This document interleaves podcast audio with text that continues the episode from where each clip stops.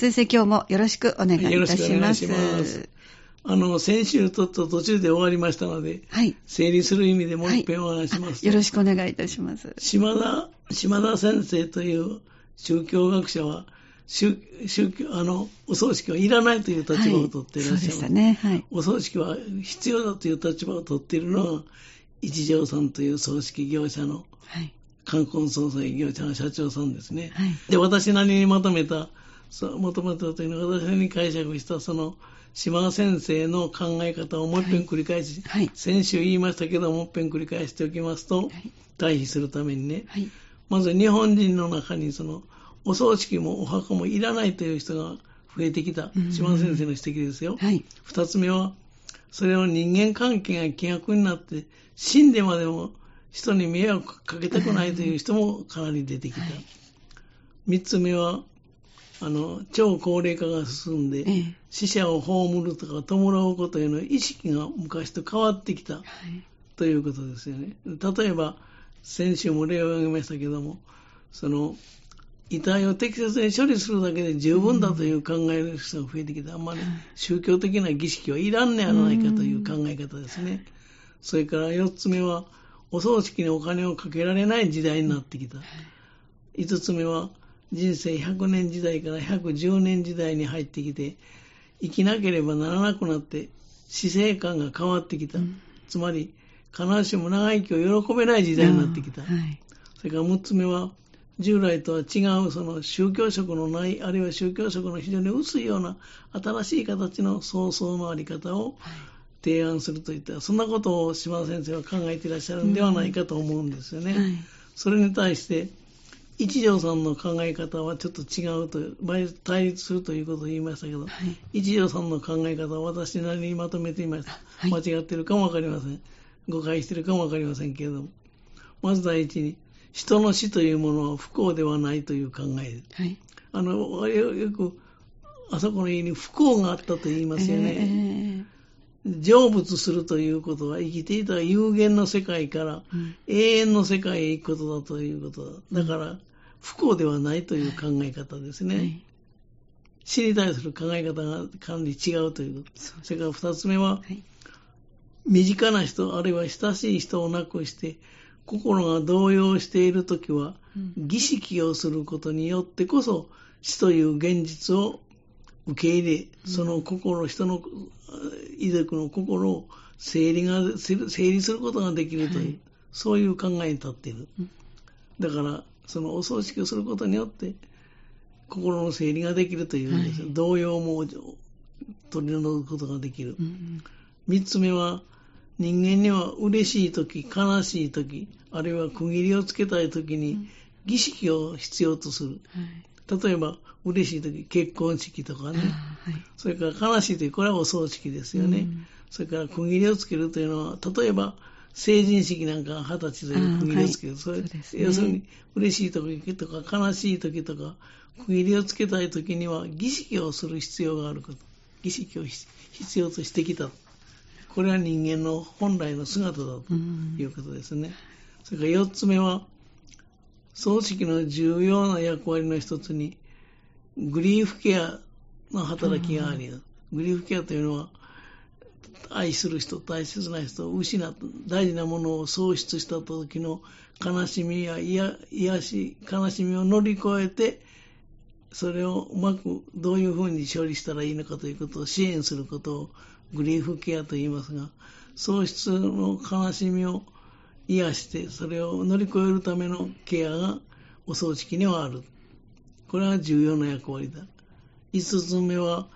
葬式を考えることで人はその死を考えるし、同時に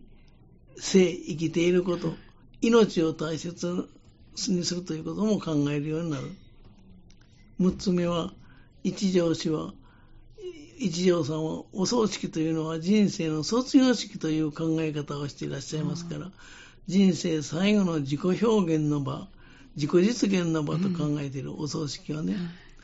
で従来のその他人任せのお葬式から自分らしいお葬式の形を作作り出したらいいんではないかという、うん、まあ、その人らしい形にすればいいという、そういう考えですね。うん、で、7つ目、そう考えますと、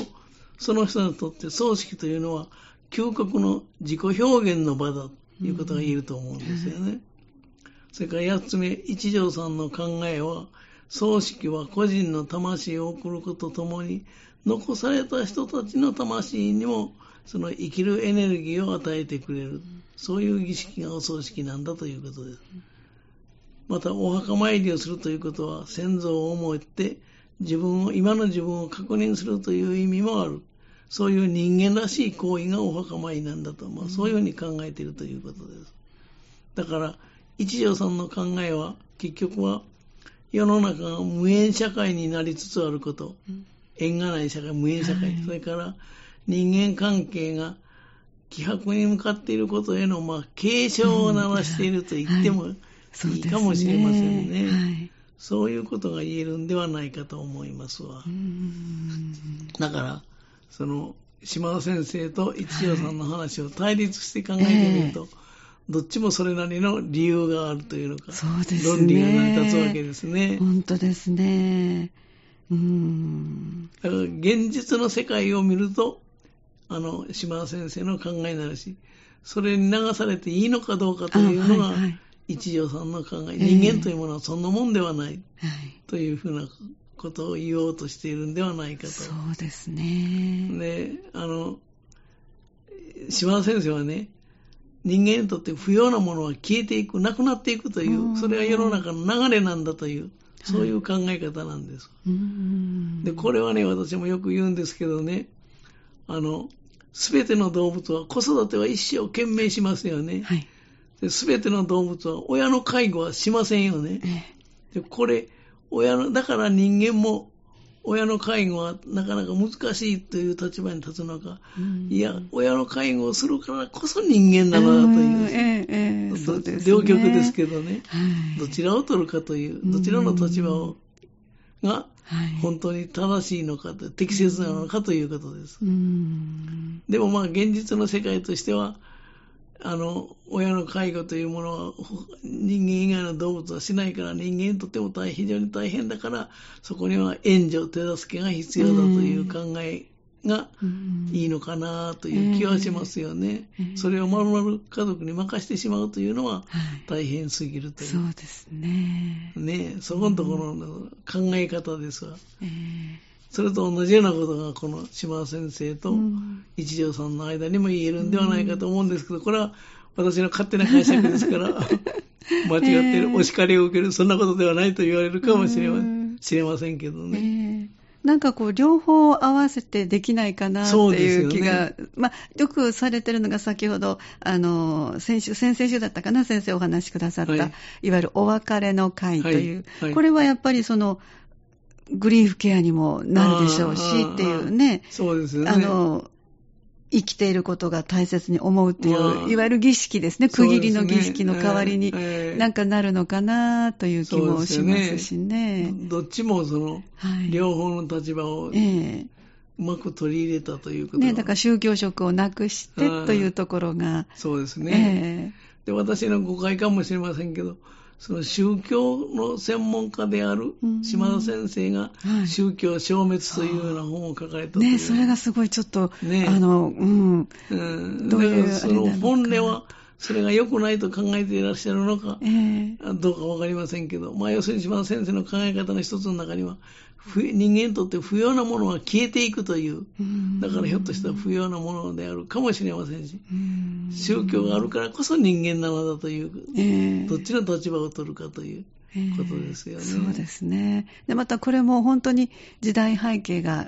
必ずこうついてくると思うんですよね。はい、ですねですから以前は本当に長寿でいらっしゃること自体がとても貴重な存在であるし、はい、いろんなことを教えていただいた存在でもあったのが、今やなんかそうでもなくなってきたような。そうですね。えー、うあの、これはあの、確か、五木ひろゆきさんも自分も90何歳、100歳近づいてきて、そんなことをおっしゃってましたけど、もう、あの、亡くなる、亡くなっていくものもほっとするし、遺族も高齢化社会になってきて、超高齢化、生きた人はもうほっとするという、そうかもしれませんですよね。えー、あの私、99になるおばがいるんですけども、はいはい、としておりまして、あのおばが言うには、とにかくあの自分で今日を一生懸命生きていますと。その言葉を99歳のお誕生日の時にね、あのちょうどお話ができて言っておりましたので。あのやっぱり高齢化になってくると、そういう考えにどうしても立ってしまうんでしょうね。今を一生懸命生きる、ということを、ね、えーえー、そうなってしまうかもしれませんですよね。えー、でね、興味あるのはね、はい、あの今までお話ししてきましたように、その島田先生と一条さんと考え方が対立していますよね。ねところが、このお二人が共著の本を出版されてるんです。え？そうなんですか。おそれが島田博美一条深夜協調による、2016年出された葬式に迷う日本人という本です。123の漢字の3と5、はい、3号館という、館は館ですね。はい、3号館という出版社から1200円プラス税で出されてますわ。私その本買ってきたんです、はい。今日持ってきたんですけどね。これもなかなか興味ある本でね、面白い。で